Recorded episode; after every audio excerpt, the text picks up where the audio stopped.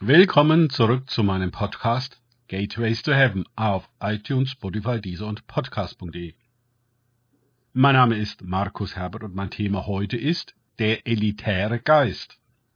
Weiter geht es in diesem Podcast mit Lukas 6, 6 bis 10 aus den Tagesgedanken meines Freundes Frank Krause. Es geschah aber auch einen anderen Schabbat, dass er in die Synagoge ging und lehrte. Und es war dort ein Mensch, dessen rechte Hand verdorrt war. Die Schriftgelehrten und Pharisäer aber lauerten darauf, ob er am Schabbat heilen würde, damit sie eine Beschuldigung gegen ihn fänden.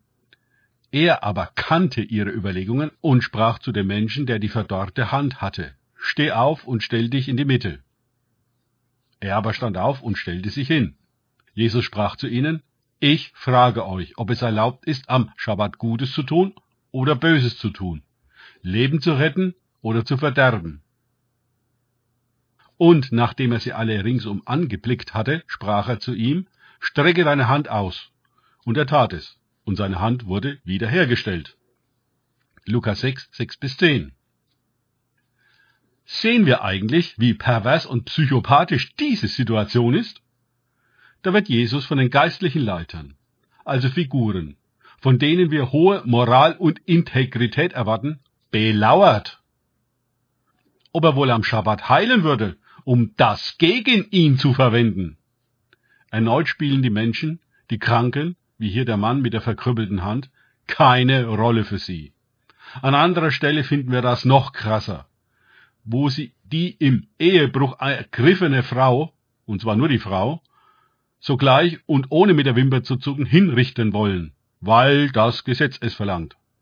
Sich selbst halten sie für die legitimen Vollstrecker dieses Gesetzes.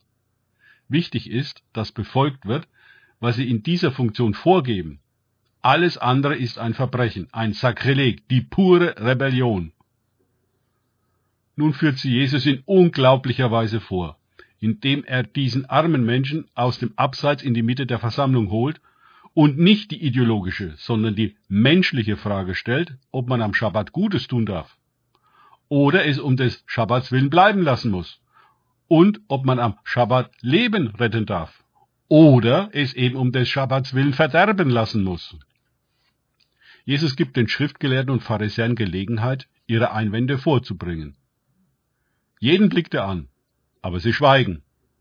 Denn die Antwort ist klar und sie wissen inzwischen, dass Jesus kein Theoretiker ist, sondern sogleich diesen Mann vor aller Augen heilen wird und sich alle, außer ihnen natürlich, sehr darüber freuen und Gott über seine Gnade und Barmherzigkeit verherrlichen werden.